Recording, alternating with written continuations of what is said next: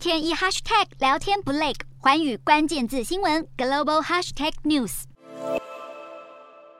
手肘碰手肘打招呼，南韩外交部长朴正与中国外交部长王毅在山东青岛举行会谈。王毅强调，面向下一个三十年，双方要把握好两国关系发展稳定大局，并且提出五个应当：应当坚持独立自主，不受外界干扰；应当坚持睦邻友好，照顾彼此重大关切；应当坚持开放共赢，维护产业供应链稳定畅通；应当坚持平等尊重，互不干涉内政；应当坚持多边主义，遵守联合国宪章宗旨原则。王毅这番言论可能是为在近期美中角力中争取南韩至少维持中立立场，而朴正则是重申韩方将根据国家利益与原则，以和而不同的精神寻求与中方合作。另一个焦点当然就是北韩，朴正强调韩方将坚持实现北韩完全无核化的原则。坚决应对挑衅，同时打开对话之门，希望中方能为北韩放弃挑衅、选择对话发挥建设作用。不过，针对南韩部署萨德系统，朴正出访前曾表示，部署萨德是攸关南韩的安全主权，